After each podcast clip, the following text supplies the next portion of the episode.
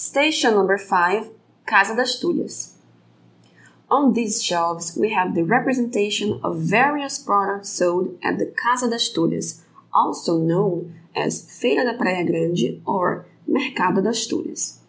Its construction dates back to the 19th century and was originally a large public barn selling a wide variety of products. Having been the first supply center in the capital, over time, the need arose to organize the place, being renovated and become the Mercado das Tulhas.